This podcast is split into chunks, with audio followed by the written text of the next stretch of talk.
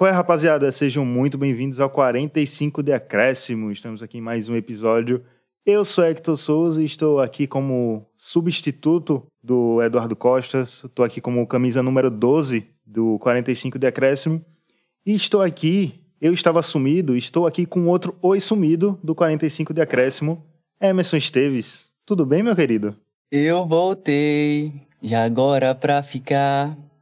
Porque aqui, aqui, acabou, acabou, acabou. A cantoria não é muito minha praia, mas realmente é que tô quase três meses, ou pouco mais de três meses, que eu não apareço aqui nas gravações de debate, né, nos episódios convencionais, então tava morrendo de saudade.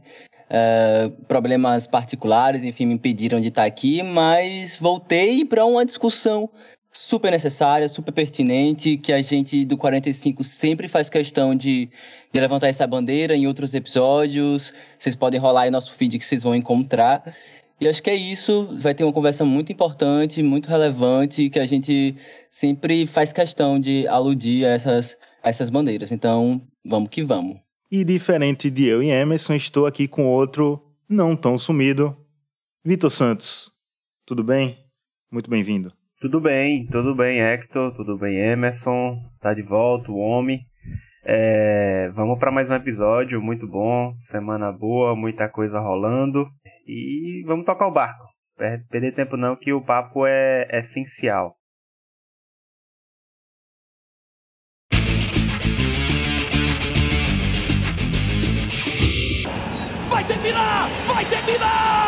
Se o próximo fizer, o Palmeiras é campeão. Mano, toque de cabeça.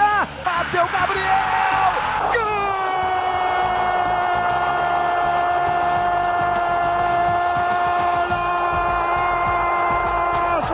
Sabe de quem?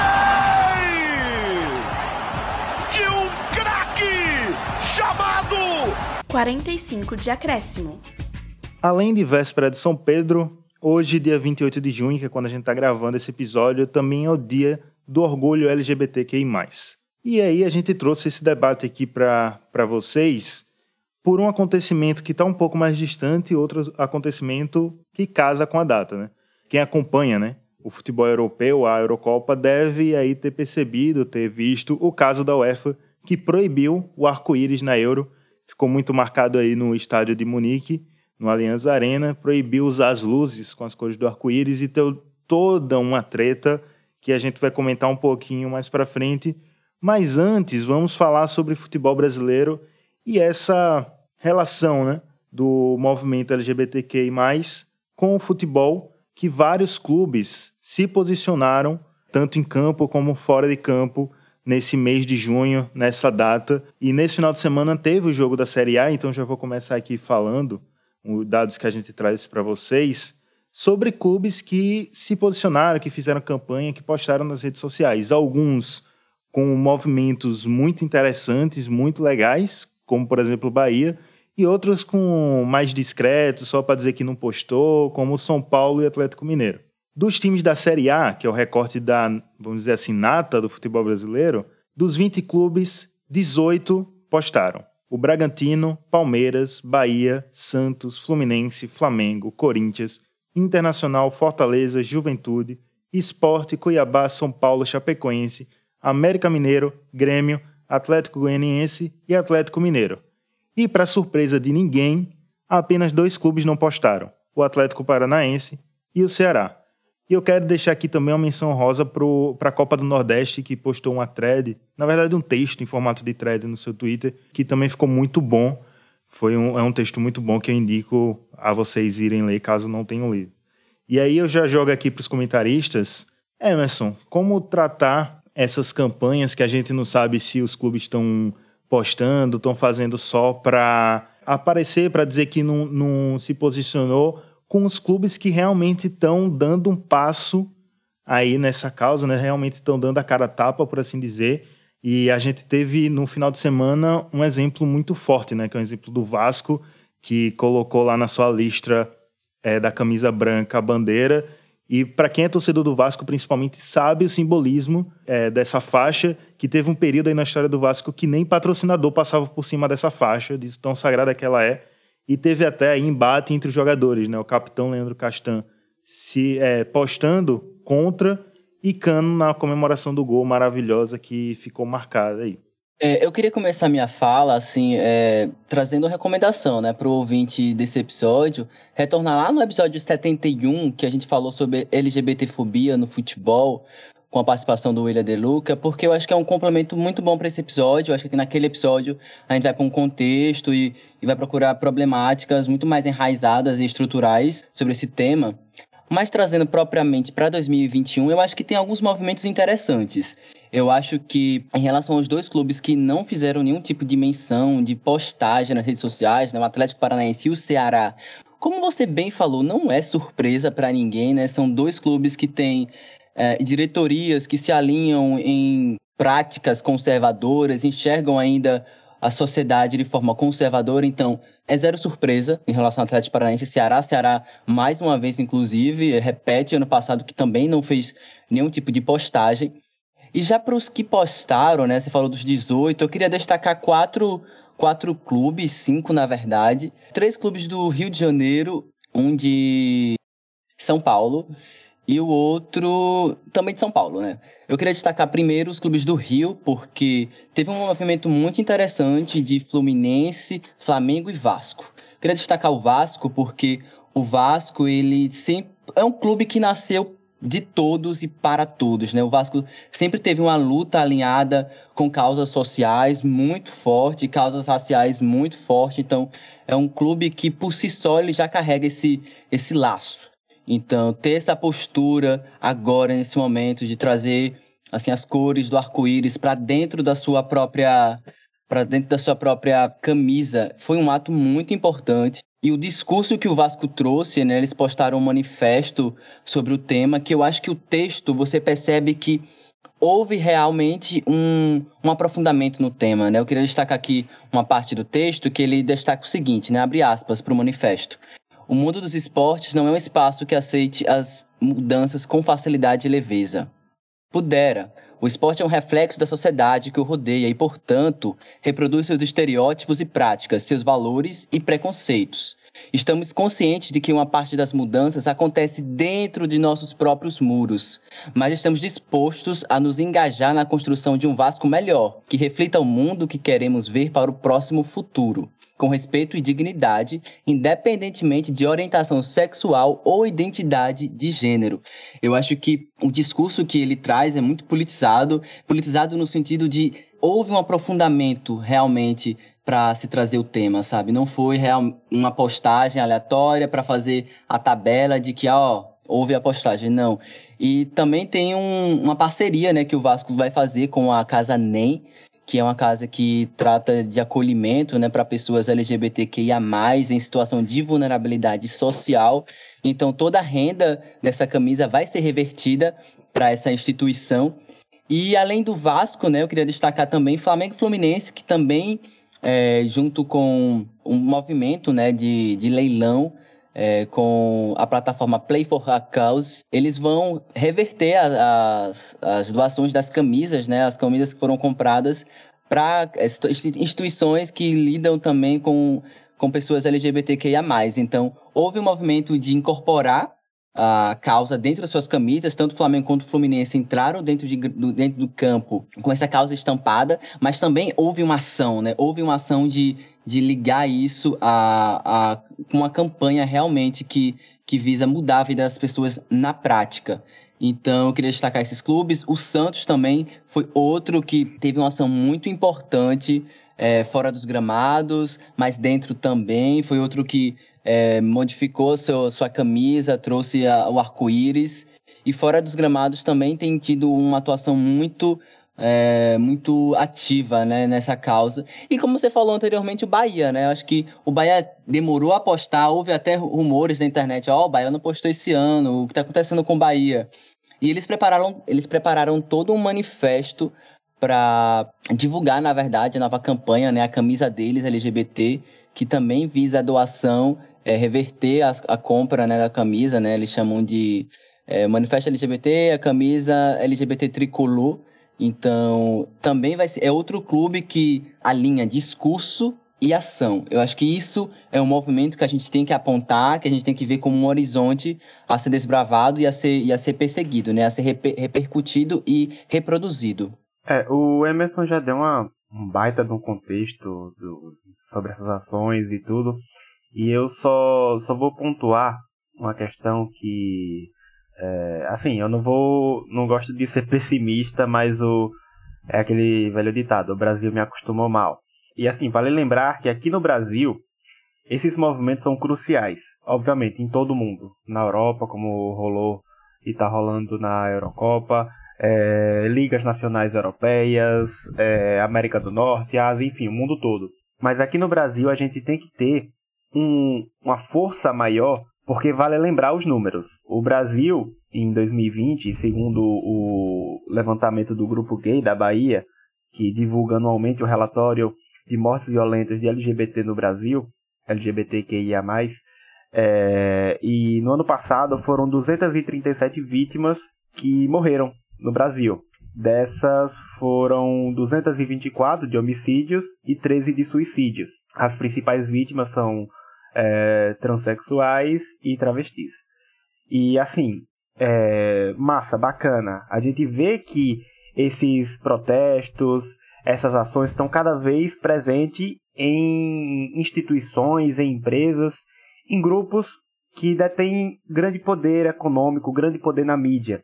Isso é muito bom, isso é fundamental. Mas também vale destacar que é, essa luta, ela sempre acontece com o incômodo, né, do conservadorismo, da extrema direita, chame como for, do preconceito. E esse preconceito muitas vezes ele acaba sendo até escondido por conta do mundo capital, do mundo capitalista e extremamente é, interesse, interesseiro na parte da economia que a gente vive. É, eu tenho minhas dúvidas a respeito desses posicionamentos, se muitos times iriam de fato fazer algo semelhante é, se não fosse a repercussão da UEFA, é, pela pataquada que ela fez, pela vergonha, pela hipocrisia que ela fez e pelo apoio indireto ou direto a governo fascista. Enfim, é aquele velho lance, né? Onde o capital está, a gente tem que ir. Muitos clubes sabem é, que apoiar muitas vezes esses movimentos vão aliviar a balança do capital dentro do clube, se é que isso acontece de alguma forma, a economia pode explicar melhor. Mas assim, o que eu quero dizer é que a gente sabe o nível da maioria das grandes diretorias do Brasil. E eu, como flamenguista, sei o nível da diretoria flamenguista hoje. E eu, tenho, eu falo isso por conta dessa minha dúvida a respeito dessa diretoria que já apoiou o governo Bolsonaro, já se filiou várias vezes em reuniões. Então, essa é a minha dúvida. Esse é o meu incômodo. Bacana, fez, é o mínimo a se fazer. Mas no dia a dia, será que acontece? A gente vai debater aqui mais à frente, não sei se é que tu já vai puxar agora, a respeito do desse preconceito que talvez seja o, onde ele mais existe. E a gente estava comentando aqui em off, no início do episódio, a questão da imaturidade a respeito do, do número 24. A seleção brasileira não utiliza, muitos clubes já passaram, é, já foram ma matérias por conta desse, de enxergar o, o número 24 como algo vexame, como um, algo de piada. E isso é uma total falta de maturidade e reforça totalmente o nível do preconceito que ainda está enraizado aqui no Brasil. Eu acho, Vitor, que sua, sua indagação, seu, seu desconforto, acho que é válido. Acho que é o que a gente pensa muito sobre toda ação de qualquer instituição diante de alguma causa social, né? Então, mas eu acho que, independente disso, e tem que acontecer, sabe? Então, a gente tem que ultrapassar já essa linha do não vamos postar para o mesmo que não na prática a gente se aplique, mas que a gente ao menos transpareça, né, velho? Então, eu acho que na, no dia a dia são pouquíssimos clubes, na verdade, que têm uma política para olhar para essa comunidade, né, para esse grupo diverso e múltiplo de pessoas. Eu acho que tirando o Bahia, que tem um que tem um um grupo né, de ações afirmativas de ações afirmativas dentro do clube, eu não consigo apontar outro que dentro da sua própria estrutura tenha um, uma política que olhe para a diversidade dentro do próprio grupo. Porque o Bahia já fez campanha sobre transexuais, sobre morte de transexuais no Brasil, fez campanha sobre o número 24, está falando, né, do número 24, fez campanha sobre outro, uma série outra de causas que perpassam isso tudo. Então, eu acho que independente da causa financeira e econômica e marketing que existe, a gente sabe que existe, o posicionamento tem que existir. É, é, um movimento que eu olho muito, por exemplo, com pautas raciais, que é um objeto que eu, que eu procuro mais a investigar. Mesmo que seja algo que seja meramente por aparência, tem que existir, sabe? Tem que existir, porque o ambiente do futebol, ele ainda é machista, ele ainda é racista. Então, se o próprio clube não tem uma postura firme diante disso, dá muito mais permissidade para tudo isso que aconteça. Porque, repare, posicionar não quer dizer que, postar, na verdade, não quer dizer que você vai ter uma posição firme.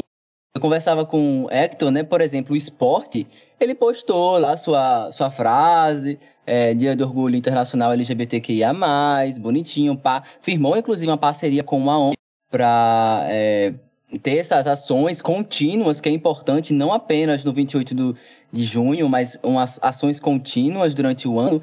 Entretanto, o clube não expulsou um conselheiro que foi homofóbico teve uma fala homofóbica, que teve um comportamento homofóbico. Então, cai em contradições, sabe? Então, não é garantia. E tem que existir esse posicionamento, sabe? O discurso, ele é importante. Mas a ação, é, é, é, junto com o discurso, pesa muito mais. Então, eu também eu penso como você, mas eu já enxergo já com outro olhar, sabe? Tem que existir. Porque não é, a gente sabe que no Brasil ainda não é 100% unanimidade, nem todos postam, sabe? Isso já é para mim um sintoma, um sintoma muito claro de que a sociedade brasileira ela tá longe, muito longe de de ser igualitária, equiparada, enfim, que esses discursos estejam dentro, ainda mais no futebol que tem uma série de tabus, uma série de, de assuntos que parecem que estão à parte do futebol, à parte das quatro linhas, sendo que não estão. E Vitor falou que talvez o gancho dessas postagens, por assim dizer, seja essa toda essa polêmica da Eurocopa e da UEFA. E eu creio que não, porque ano passado, já, na verdade, já tem uns dois anos que já tem esse movimento nas redes sociais, no mês de junho, né, dos clubes. Não é nem pressão externa, por assim dizer, de outros países, é uma pressão interna da própria torcida e da própria população brasileira mesmo que já cobra isso dos clubes. A gente vê alguns movimentos dos torcedores quando clubes, quando conselheiros ou jogadores de clubes cometem atitudes assim. Uma parte da torcida do esporte se revoltou muito quando teve é, essa polêmica do, do cara da, da diretoria, que foi homofóbico, mas por não estar tá em conflito com a diretoria, ele continua lá. E teve um caso recente também no Corinthians, que não foi é, sobre o grupo LGBTQI+, mas foi... Ele fez comentários racistas numa partida de CSGO e foi expulso do time, rescindiu o contrato por, por pura pressão da torcida. Se não fosse a pressão da torcida, ele ainda estava lá no plantel do Corinthians. Então, esse movimento da torcida cobrar é muito importante, porque a gente vê que mesmo clubes, dito como clubes populares, que têm torcidas é, de camadas mais pobres, ou que têm torcidas mais diversas, ou que têm até torcidas organizadas diversas, a gente vê que a diretoria não é diversa, sabe? A diretoria é a mesma diretoria que sempre foi, homens lá, brancos, velhos, e a maioria conservadores. E a gente vê isso sobre as ligações políticas que as diretorias têm. Poucas diretorias hoje não têm ligações políticas para vertente conservadora, sabe? Mas essa pressão que a torcida está fazendo é o mais importante para ir para esse posicionamento dos clubes. Mesmo que não mude nas cabeças em quem comanda os clubes agora, esse posicionamento é importante porque vai refletir de alguma forma nos torcedores que são contra, sabe?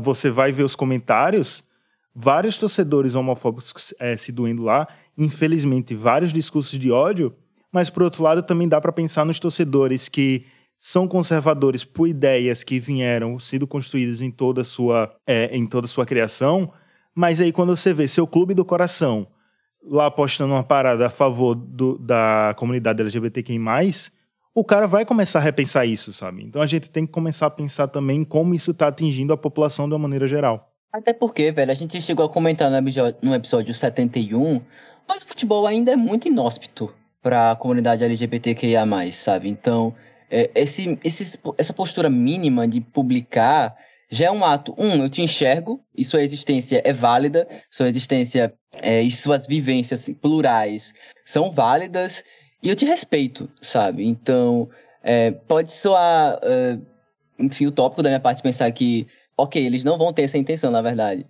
Mas para quem tá de externo de fora, sabe, isso é importante, sabe? E incomoda, na verdade, o torcedor, o conservador, homofóbico, ele vai se sentir incomodado e espero que ele se sinta mesmo, sabe? Porque esse espaço não é para você, sabe? Não é mais permitido para você. Então, é um movimento de que tem que só que se intensificar, que essas ações combinadas, né, de discurso e, e posicionamento no dia a dia, cada vez mais se intensifiquem porque vai que no ano que vem a gente já traz aqui um, um, outro episódio tratando de mais clubes que incorporaram em sua política né, de, de clubes políticas com ações afirmativas né, voltadas para para a população LGBTQIA+.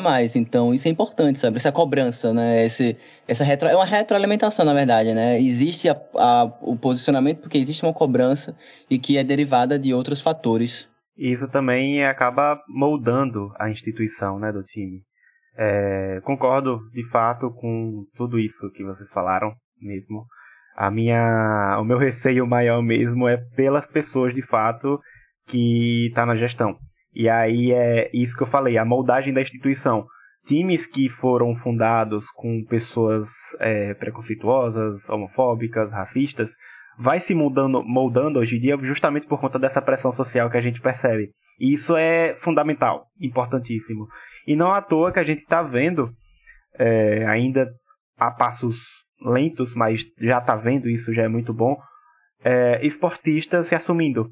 A gente teve o um caso recente, eu acho que Emerson, por acompanhar a NFL, é, sabe mais também do assunto, do jogador da NFL que se assumiu gay, e isso já é, acho que um, um breve resultado dessa desses projetos, dessas ações que está cada vez mais presente, que sim, de fato, muito importante, fundamental, essencial, era algo inimaginável há 10 anos atrás e que hoje a gente já consegue ver essa a forma como a torcida pressiona. O caso do Corinthians é absurdo.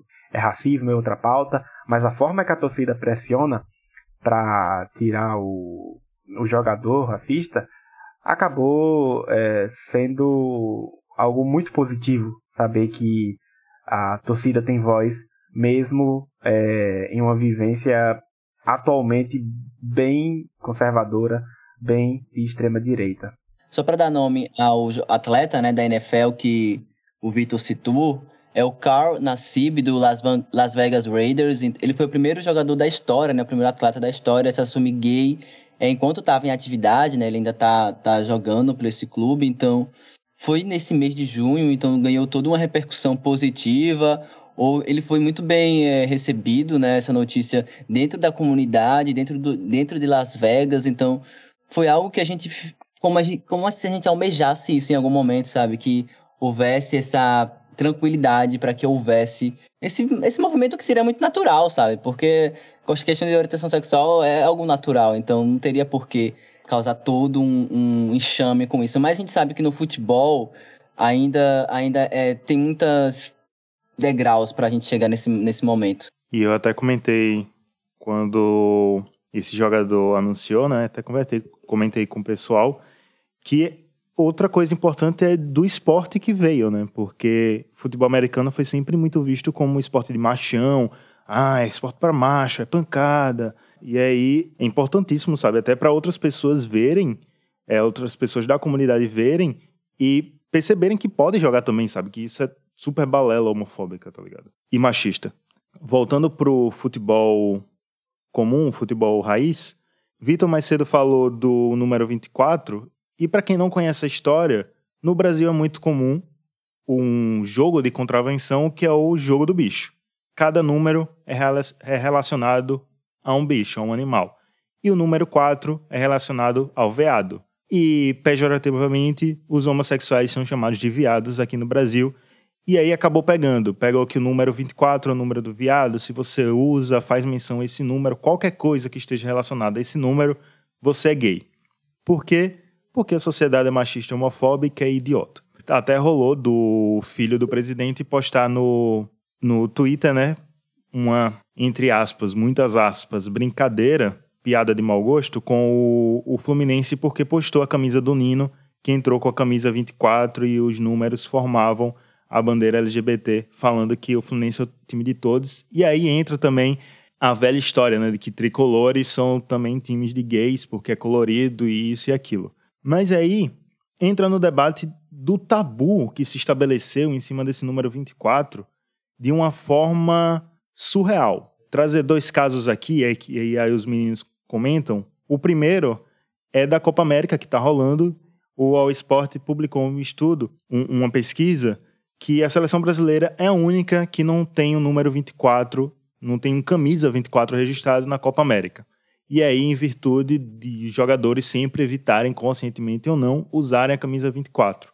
Mas eu acho que outro caso muito mais marcante acerca dessa camisa 24 foi do volante colombiano Vitor Cantilho, quando chegou no Corinthians, porque ele sempre usou a camisa 24 nos clubes em que passou, e quando anunciou que ele ia usar 24, um dos dirigentes, um dos dirigentes não, o diretor de futebol à época do Corinthians, disse que nenhum jogador no Corinthians usava a camisa 24. E aí rolou toda uma, uma repercussão em cima disso, sobre essa fala. Depois ele acabou sendo demitido do Corinthians, mas o Cantilho não usa 24. Até hoje ele usa a camisa número 8.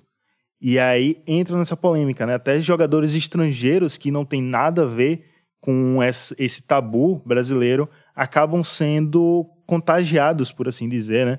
Por essa toda essa história, toda essa mística é, homofóbica em cima do número 24. Velho, isso é de uma, uma tremenda prova de como o Brasil tá, assim, 200 anos atrás da, de uma realidade mais ou menos ideal. Inclusive em 2018 retrocedeu uns 50 anos, mas enfim. E, e, isso é algo que a gente vê diariamente no futebol. A gente vê, como já falei na seleção brasileira, que não tem, não costuma usar o número 24 entre seus jogadores. Inclusive, tá rolando uma ação de justificação com pedido de explicações, segundo o próprio texto aqui, que o grupo Arco-Íris da Cidadania LGBT fez uma, essa ação judicial para a CBF questionando a razão do, de a seleção não ter nenhum jogador com o número com a numeração 24. É, é permitida até a numeração número 30, salvo engano. E tem várias seleções, Argentina, Chile, é, enfim, diversas seleções tem vários jogadores com o número 24 e a seleção da CBF não. E aí eles, nesse, nessa questão judicial, eles estão perguntando a razão e tudo mais, e até agora não houve resposta por parte da CBF. E, e assim, isso é algo que a gente vê, como falei, não é de hoje, não é de 30 anos atrás, é de sempre. Eu acho que o futebol brasileiro, ele se preocupa com cada coisa, e assim, tem também o, um dado aqui que é, na série, no Brasileirão do ano passado, 419 jogadores foram a campo e, e passaram pela súmula da CBF. E apenas o goleiro Breno, terceiro goleiro do Grêmio, tinha a numeração 24. No, em 2019, o Pablo Mari era estrangeiro e tinha também a numeração 24. Acho que foi a última vez que o Flamengo teve é, um jogador com essa numeração. Jogava apenas a Libertadores, por conta também da, da diferença entre numeração, e o brasileiro jogava com a camisa número 4. Enfim, é, é o auge, o ápice do preconceito, da homofobia, do desrespeito e da imaturidade. E ainda vem gente falar que se posicionar contra essas coisas que já estão realizadas, que de fato são coisas bestas, mas que são coisas que machucam, que têm sérios valores negativos para um grupo de resistência. E falar que movimentos e protestos contrários, é, que, tentando quebrar essa mania homo, é, homofóbica, acaba muitas vezes o, a pessoa conservadora vem, vem dizer que isso é posicionamento político. Sinceramente, não dá para. É difícil ter paciência com pessoas assim.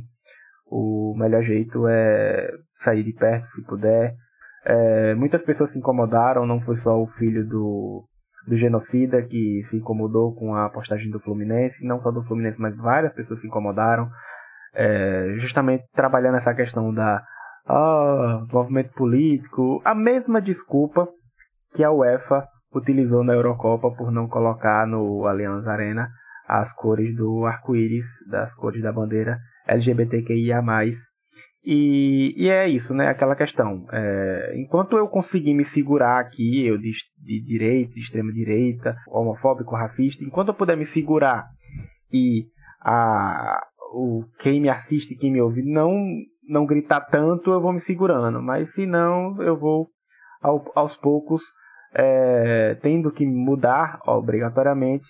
E o, a questão do número 24 eu acho que ainda está bastante presente. O brasileiro precisa trabalhar isso com urgência, porque cada vez mais, cada matéria que sai, é, não tem mais o que falar. É, é vexatório, é vergonhoso e é imaturo. E não tem mais o que escrever a respeito de se acontecer mais uma vergonha nessa situação da, de piadinha com o número 24, de ausência por besteira, caso o estrangeiro venha e queira escolher, caso um brasileiro queira escolher também. É muito vergonha, muito imaturo. Eu vou ser bem breve, na verdade, sobre esse tópico.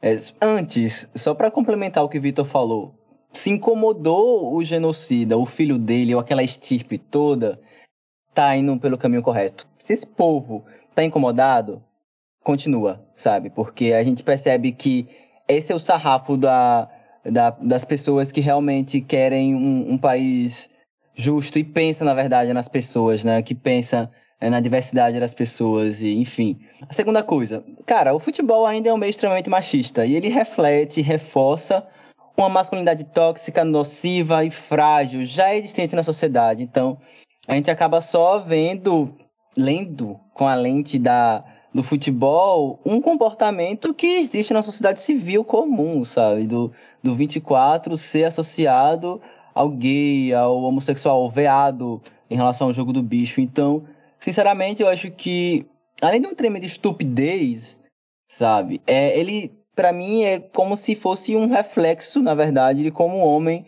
é, brasileiro ele se enxerga, sabe? E como ele ainda é muito frágil sobre discutir sua sexualidade, discutir sobre questões de gênero. Enfim, eu acho que e no futebol isso se intensifica a potência a, absurda. Então, tem esses dois, essas duas coisas. A gente vai falar agora sobre futebol europeu, né, Hector? Que eu quero também tecer outros comentários. Mas basicamente é isso, velho. Eu acho que é, esses temas ainda são um tabu, sabe? Que, como a gente volta lá pro início, postar, estar atuante no dia a dia é uma forma de. É uma das formas, na verdade, de aos poucos minar esse tipo de pensamento, esse tipo de postura. Porque é inaceitável que o 24 seja utilizado só, ou no caso, por um estrangeiro, ou por um terceiro goleiro, sabe? Eu conversava com o Hector antes que ele falou que o 24 ficou na mente dele como se fosse o, a, a, camisa do terceiro goleiro. E realmente é isso, porque na Libertadores só pode até o 30. O, então a numeração do time tem que ir até o 30, o 24 tem que existir.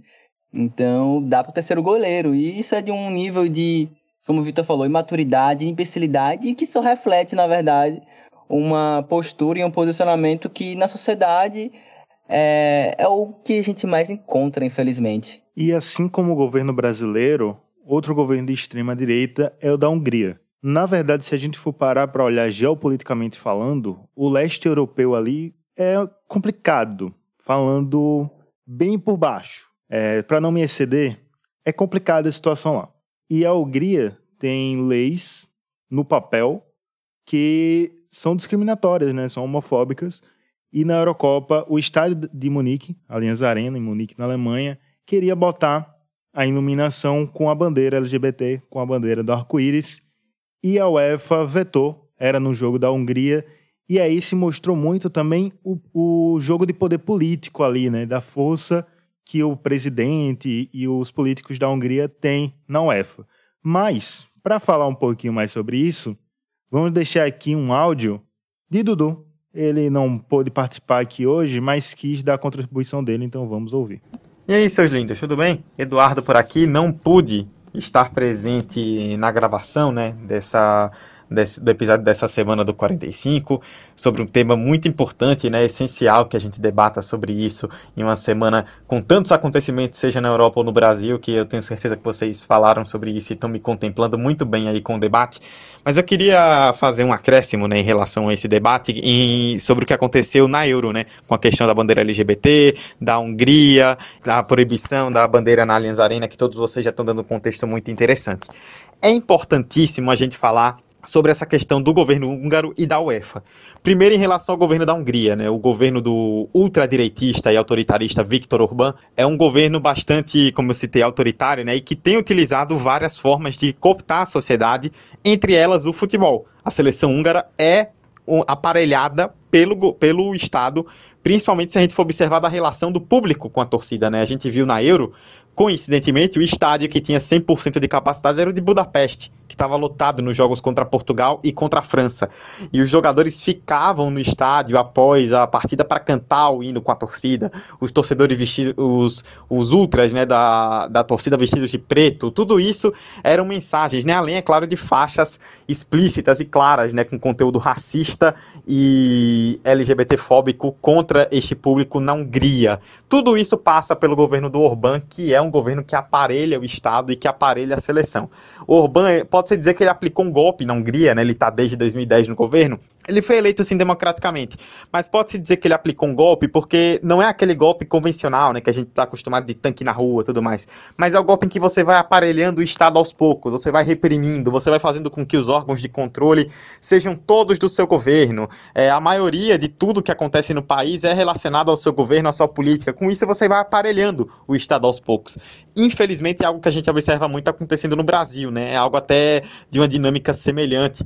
E os dois mandatários até se gostam né, ideologicamente, que é uma, um buraco sem fundo. Mas, voltando ao assunto, é, recentemente, inclusive, a Hungria até aprovou né, uma lei que proíbe que conteúdos referentes à homossexualidade sejam exibidos nas escolas e nos programas de televisão. Né? Segundo a lei, é Budapeste, né, a capital, o governo, que decide o que, o que representaria esse conteúdo ou não, e aí tem o poder de proibir. E aí a questão, né? Se você decide, qualquer coisa você pode achar que é. Qualquer referência mínima você já vai fazer um grande alarde, né? Então é uma lei extremamente retrógrada. A Hungria é, voltando atrás em anos e anos e anos com isso aí. É uma coisa realmente lamentável que acontece na Hungria do Orbán, que usa o futebol como aparelho, né? E não é só na Hungria, né? Vários países ali do leste europeu que têm históricos de guerras, de destruição, tem uma vertente para a extrema direita relacionada ao futebol que é bastante preocupante e interessante de se observar, né?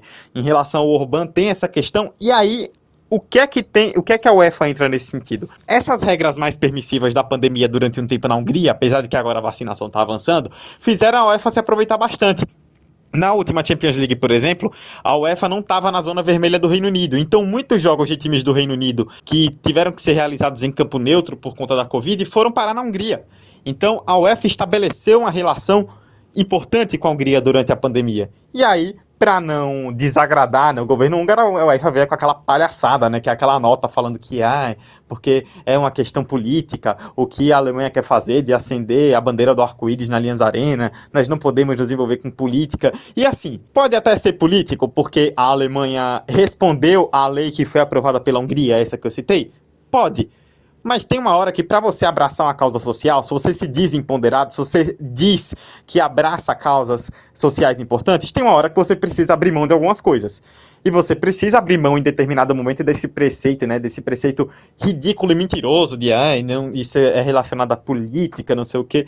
Tem uma hora que você precisa jogar isso pro alto se você quiser abraçar a causa. Senão você está fazendo apenas para vender patrocínio e para vender a imagem positiva para as pessoas. E no fim das contas você não está fazendo nada de forma concreta. É isso. Tem, obviamente, essa questão, né? É importante a gente destacar, né? Toda a questão do poder autoritário do Orbán na Hungria e a partir daí toda essa relação que a UEFA também tem com a Hungria, tudo isso gerou uma situação, né?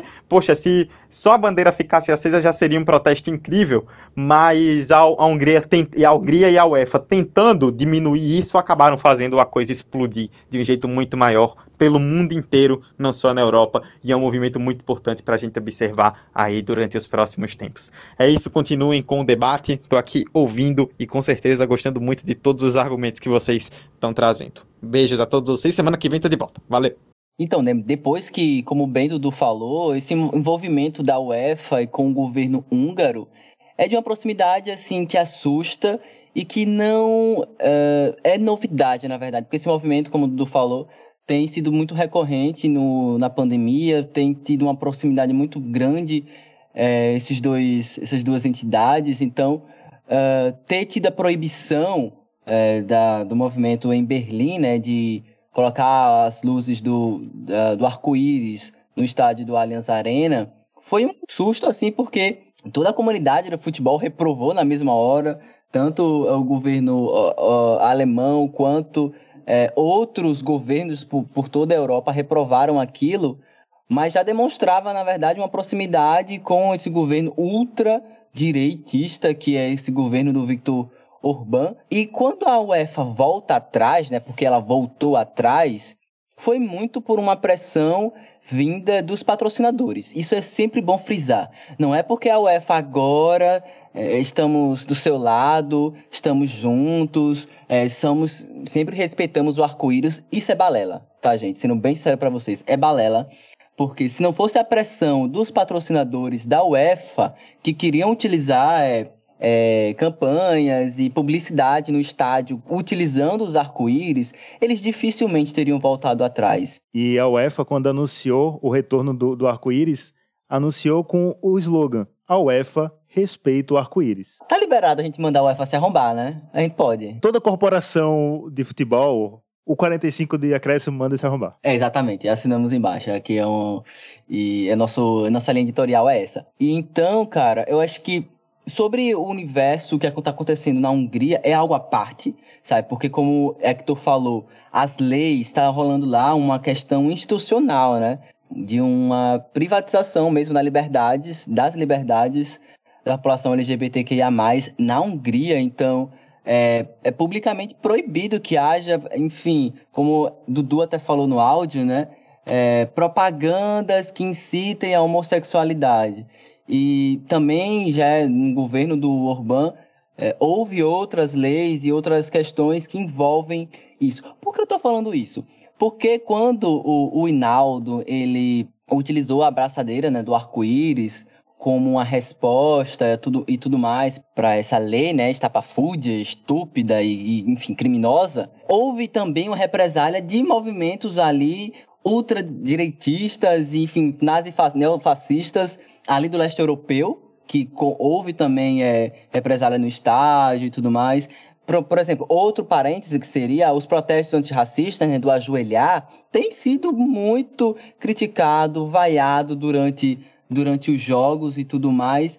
Isso reflete, meus caros companheiros e, e ouvintes, que sim, futebol, como a gente sempre, desde o primeiro episódio aqui desse do 45 de acréscimo, futebol e política, eles estão juntos, eles andam juntos e eles se relacionam, eles se coalimentam, eles se retroalimentam. Então, essa ascensão, na verdade, desses movimentos não é por acaso, sabe? Esses movimentos de ódio, esses movimentos contrários às liberdades, não é por acaso. Então, ter esses movimentos é, que não, sim, a gente vai continuar que vamos usar o arco-íris sim, vamos protestar sim, eles são importantes dentro desse contexto. Então, o Hinaldo é, fez isso. A seleção alemã, Neuer, o Goretzka também a mesma coisa, que ó, fez coraçãozinho para os neonazis lá da, da Hungria, entendeu? E eu acho que passa muito por isso. Essa, essa Euro tem sido marcada por protestos, né? A gente tem visto muito protesto e, e muita atuação política.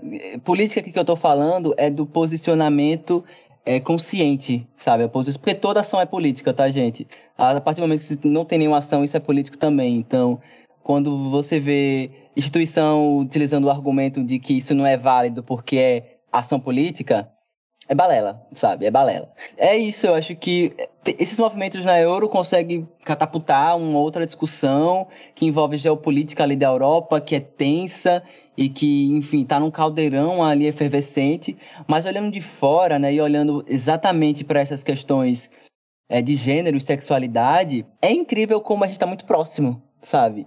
É, é incrível e incrível no pior sentido possível da palavra, sabe? É, é horrível, na verdade, a sensação de que a gente não está muito longe disso, né? Como o Vitor falou lá atrás, somos o país que mais mata LGBT do mundo. Não é das Américas, não é, enfim, é do mundo. Então, é, é alarmante e angustiante ao mesmo tempo essa situação. Por isso que o futebol tem sim que ser é, esse vetor de, de resistência, jogador que seja, é, ex-jogador que seja, torcedor, então esses movimentos têm que existir e que a gente perceba e olhe para eles com um, um olhar crítico, sabe? Eu acho que esse é um ponto. Entender que não é por acaso que é, 100% do estádio lá em, é, lá em Budapeste, na Hungria, foi liberado, sabe? Entender que é, pós, como o Dudu falou, né, pós jogos da Hungria, os jogadores vão lá e cantam o hino nacional com a, com a torcida de extrema direita. Isso também não é por acaso. Então, esses movimentos, eles são muito bons a gente entender como o mundo funciona e como a gente também pode enxergar ele, né? Jogando para Vitor dar o comentário dele, mas antes falar sobre esse jogo da Hungria após a polêmica do estádio em Munique, da bandeira LGBT. Durante o hino da Hungria, teve um torcedor que invadiu o campo com a bandeira LGBT e foi uma das melhores imagens da Eurocopa um protesto super válido e que, se for para invadir o campo, que seja para protestos como esses. Eu acho que para um governo tão burro como esses fascistas, ele cumpriu o papel de burro e escolheu um ótimo momento. É, ele escolheu o momento de holofotes.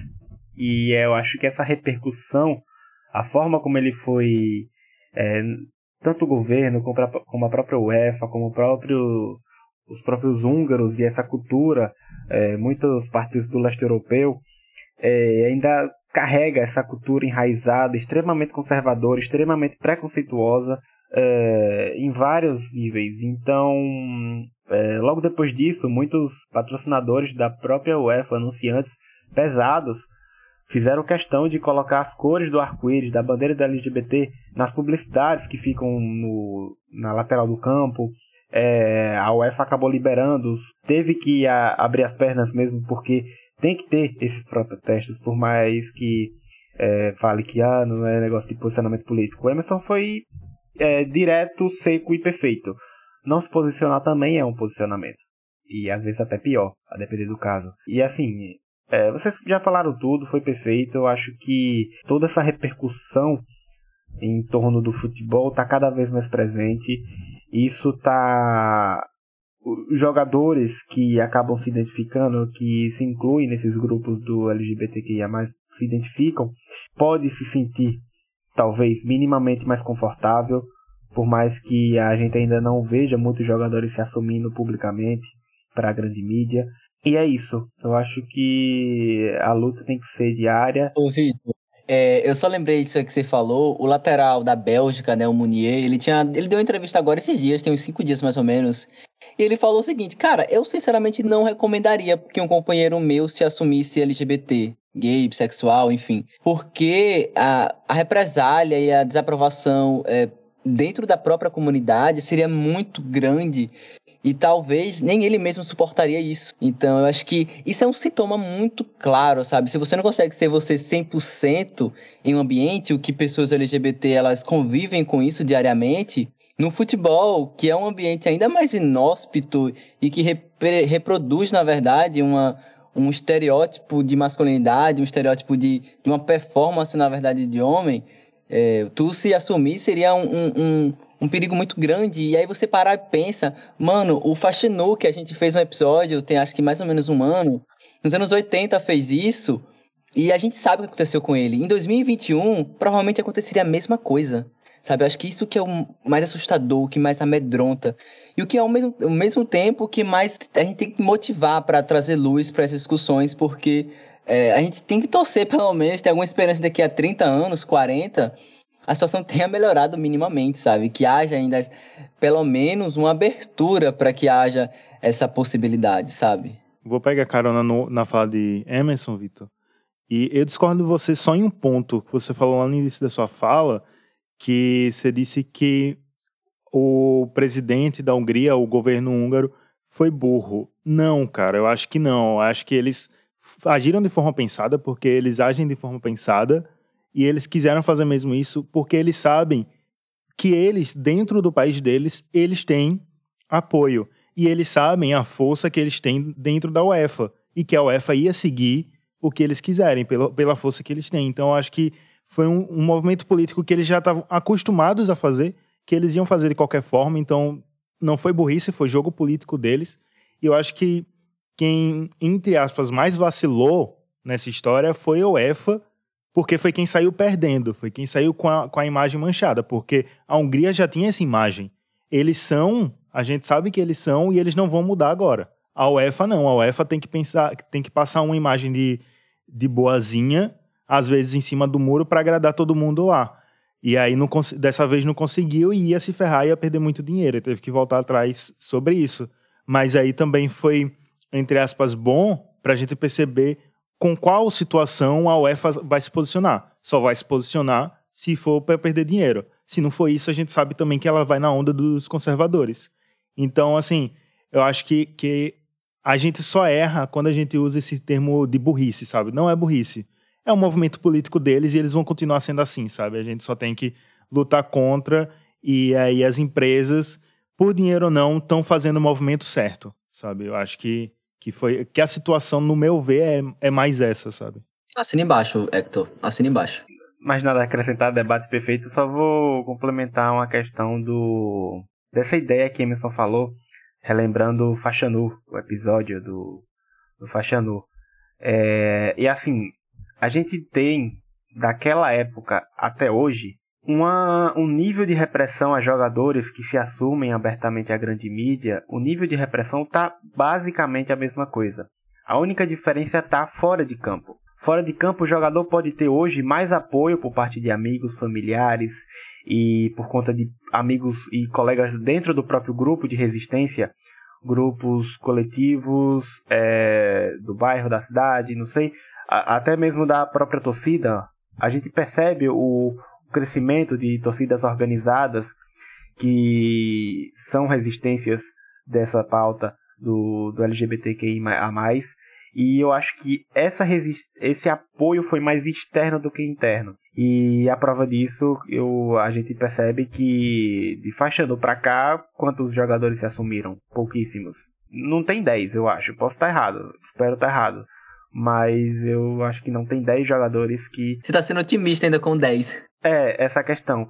E eu acho que é isso. O futebol ele continua dentro do vestiário extremamente tóxico. Extremamente tóxico. É um nível de religião que cega, é um nível de preconceito que tá.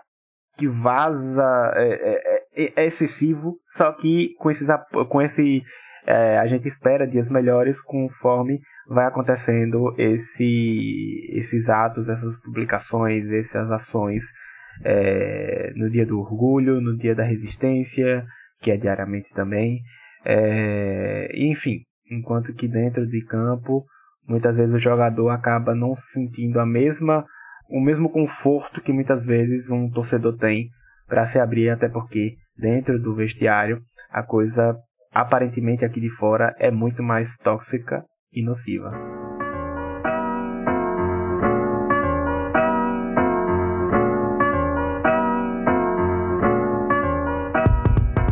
Bom, estamos aqui encerrando mais um episódio do 45 Decréscimo.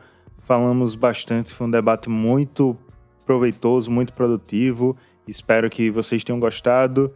É isto. Agradecer aqui aos companheiros de bancada.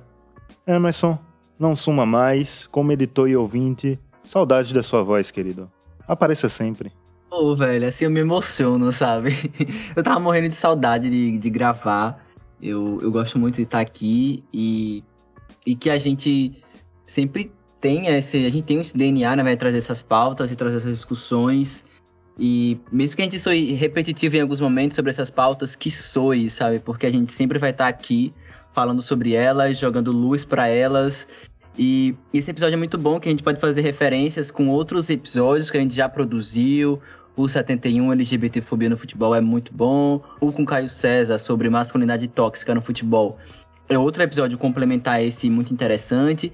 E para mim, para o meu encerramento, só queria deixar uma reflexão importante que durante o jogo do Vasco, né, do último domingo, é, houve a, a foto, né, a icônica foto, que vai ser a foto da nossa capa do episódio, ao qual o Cano faz o gol e balança a bandeira é, LGBTQIA+, é, no estádio, né? Ele vibra dentro do estádio. E todos os jogadores que estão com ele, que foram fotografados na foto, não são brasileiros. Nenhum dos três. O Cano é argentino, o Safiori é argentino e o Galarza é paraguaio. Então, eu deixo essa informação porque eu acho que ela é interessante e, e, e é provocativa para a discussão que a gente teve aqui hoje.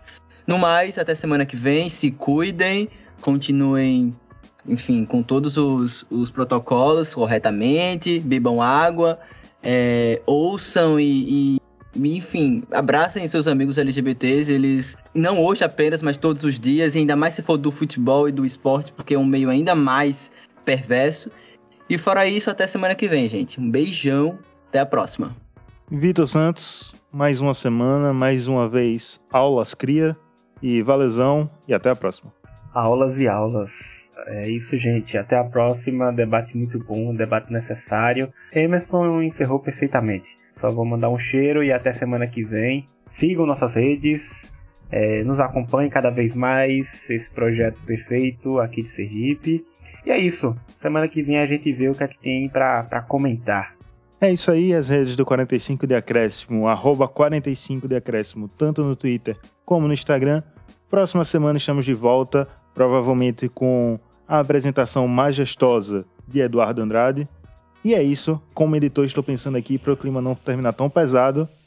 Vou terminar aqui com Batidão Tropical. Até semana que vem, tchau, tchau.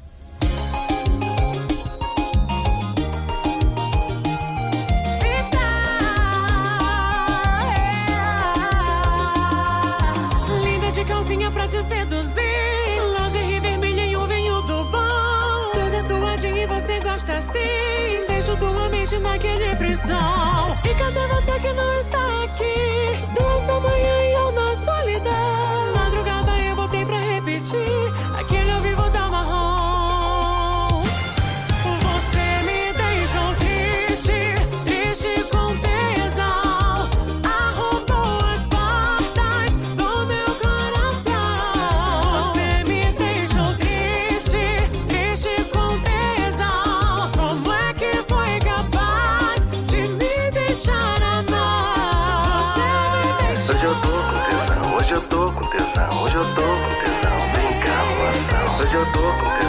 hoje eu tô com tesão, hoje eu tô com tesão, vem cá, moção.